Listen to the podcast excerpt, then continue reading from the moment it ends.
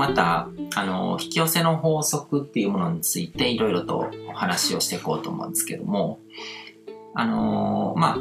大きなタイトルとして引き寄せの法則と、あの縁起の概念と信仰心っていうものについて、あのいろいろまずは話をしていこうと思うんですけども、あのシンクロニシティにしても引き寄せの法則にしてもなぜそれが起こるかどうやって活用するかっていうことを突き詰めて考えていくとあの縁起っていう概念の理解がどうしても避けて通れないですね仏教で出てくる縁起っていうものなんですけども全てのものがあの関わりはあって存在してるっていう。で同時にポイントになってくるのが信仰っていうものなのかなと思ってそれについてもちょっといろいろお話をしていこうと思うんですけども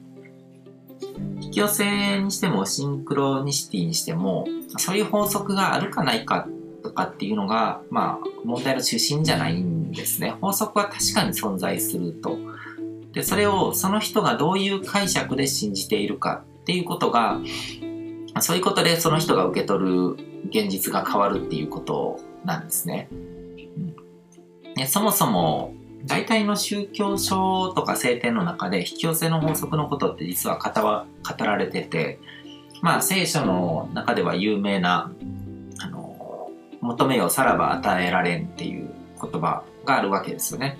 で、仏教の中でも全てのものには原因と結果があるっていう、その因果の道理っていうものが言われてるわけですね。うん、で、まあ、因果応報とかそういうものもそうですね。善因善が、あの、悪因悪が、みたいな、あの、良いことを、良い行いをすれば良いことが返ってくるとか、良いことが起こるとか、あの、悪い行いをすれば悪いことが起こるみたいな、そういう考え方があると。うん。で、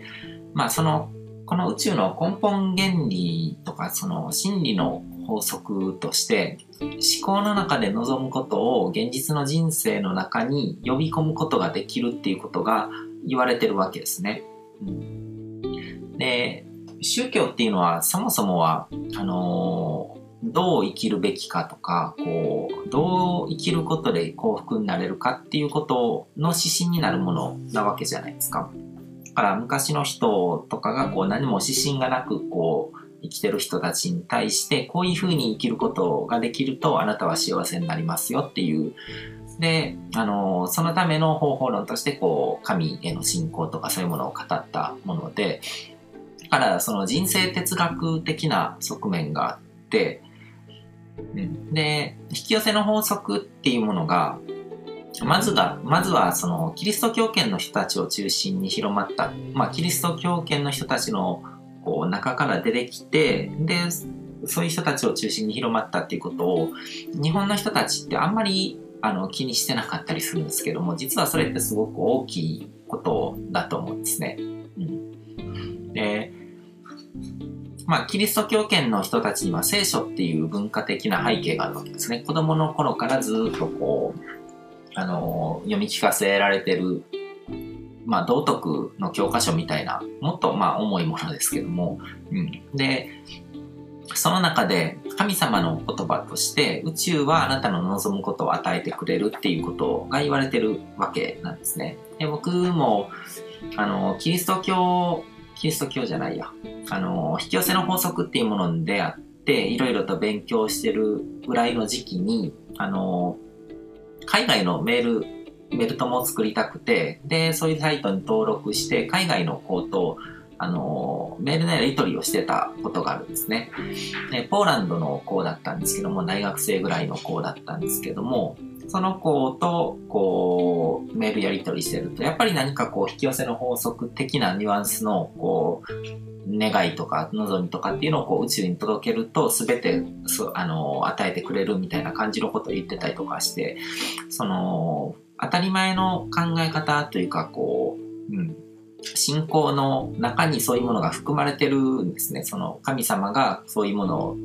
人生に与えてくれるっていう、うん、そういう考え方が背景にあるんですね。うん、日本人ってそういう確かな指針っていうものはないけども、例えばこう神社とかで神頼みをするとか、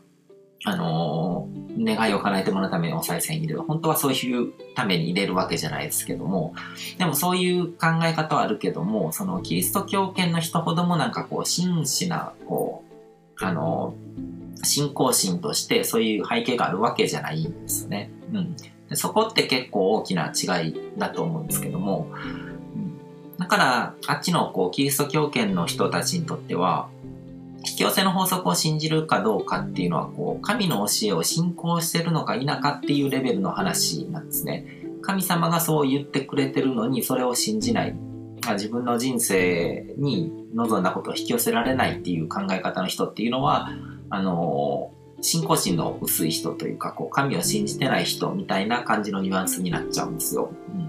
うん、で、仏教思想の中でもまあ宇宙の全てのものは縁起によってこう繋がっていて、それぞれに関連し合って因果っていうものが起こる原因と結果ですね。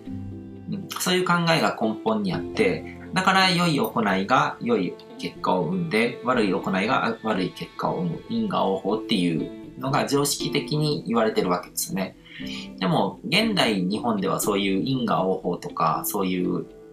縁起っていう言葉を持ち出して何かこう話をしたりとかすると、そういうものを信じてる人に対してこう、信心深い人だなとか、こう、迷信持ち、迷信深い人だな、みたいな感じのイメージで見ちゃうわけで、でも実はそっちの方が異常とも言えるんですね。うん、異常っていうのは、あの、世界的に見ると少数派になるっていうことなんですね。大体何かしらのこう信仰を持ってる人の方が世界の人口では多いわけで、うん。で僕もある時にそれを自分でなんか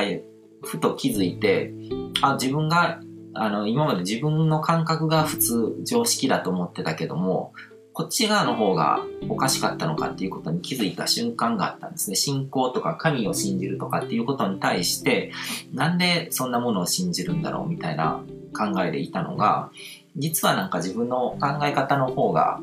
異常なんだ。うん。あの、少数派なんだっていうことに気づいた瞬間があったんですけども、そういった背景っていうものも、あの、しっかり押さえておく必要があると思うんですね。うん、で、えっ、ー、と、キリス、話の流れでこう、キリスト教と仏教っていう風に分けちゃったんですけども、どっちも説明の仕方は違うけども、一ってることの根本っていうのは同じだと思うんですね。うん、宇宙は、宇宙にはそういうアルゴリズムっていうものが存在してるっていう話なんですよ。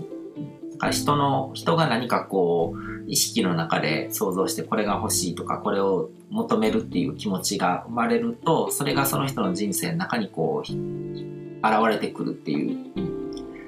で、キリスト教のその世界観の中では、こう、人が望んだことをこう宇宙が与えてくれるっていうその仕組みをそういう仕組みの宇宙を創造したのは神なわけですよね。神が全てのものを創造した。だから、そうやってこう、人がこう求めることによって人生の中に欲しいものをこう与えられるっていう仕組みを作ってくれた神の愛だっていう風に表現してるんですね。神様がすごくこう愛情深い、慈しみ深いから、だからそういう宇宙にデザインしてくれたっていう考え方なんですね。うん、で、それに対して、あの、仏教ではもうちょっとこう無機質な感じで、縁起っていう、まあ、深遠なこう仕組みっていうものが宇宙を作ってると。から神様が、それを作った人がいるっていう風にしてないのが仏教なんですね。だからそういう意味で創造主がいない、神様がいない。だから、その、悪魔の教えみたいな感じで向こうの人らには言われるわけですけども、でもそこ、あの、先にその創造主がいて何かが作られるとかじゃなくて、その宇宙の法則性としてそういうものがあって、実はでもその法則性自体が概念化された神っていうこともできて、だから、あのー、表面的な部分でこう、異なる考え方を持った人たち悪魔だみたいな感じになっちゃってる構造があるんですけども、とにかく仏教の方ではその縁起っていう法則性があって、アルゴリズムがあって、で、それによってこう、あの、因果応報っていうことが起こる、因果の道理っていうものが生まれてると。